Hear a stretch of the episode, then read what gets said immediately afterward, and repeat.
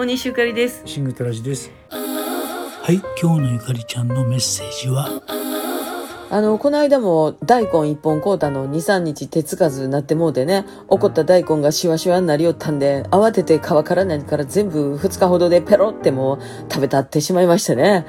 えー、大根の話もこの間しておりました。つつましい暮らしが、えー、必ず次に、あの、一歩進んでね、帰ってくるんや、みたいな。まあ、そうやって大根も食べたっていうことでね、あの、大根買って多分、あの、怒ったかいあるがな、ありがとうやね、ゆかりちゃん、言うてね、多分大根も喜んでると思うんですけど、つい先日、あの、目上の方で、ちょっとお金持ちの大先輩から、ゆかりちゃんどないや、言うてね、久しぶりに電話があったんですね。で、その時思わず私、こう、コロナ禍でね、大変な感じで、そういう人なんで、なんか偉いね、すごいお金持ちの人やし、いや、なかなか仕事ありませんわ、言うて、言うたらわしとこも大、もう大変やで、って、いや、どこでもそうですよね、ってね、なんかさ、まあ、当たり障りない、そういう会話の後で最後に、あの、その方が、まあ、また遊ぼうや、って言うてくれはったんです。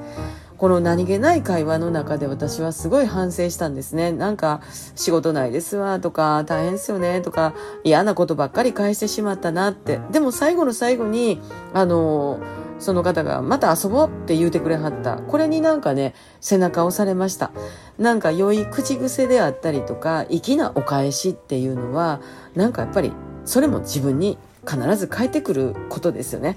どないやって聞かれたら、ああ、元気にやってます、おかげさまでって、こういうコロナ禍やからこそ自分の中でも人に対してもね、あの、ネガティブを増やさないっていうことすごい大事ですよね。ポジティブな進行方向っていうのはね、粋で明るいプラスの返しから始まるんちゃうかなってね。あの、良い口癖はずっと続けて、なんか、もう、ネガティブなくしていきましょうっていう。ほんならまたお金ついてきよるんちゃうお金の話ばっかりかい そんなんですそうね。あの、ゆかりちゃんのちょっとネガティブな発言に対して、また今度遊ぼうよっていう返しは本当にいいですね。あ今ネガティブな発言しちゃったなって思える瞬間の反省とかそれもすごく大事だと思いますなんかねしくじったと思ってもすぐそれに気づいて正すのはすごくいいですよね。だから毎日の間に何回もそういうのってあると思うんだけども何回もあるそれをほっとくと本当にネガティブになっちゃうと思います。今度遊ぼうよっていう返しはなんかすごく優しくていいですね。大西ゆかりと。シングルトラジでした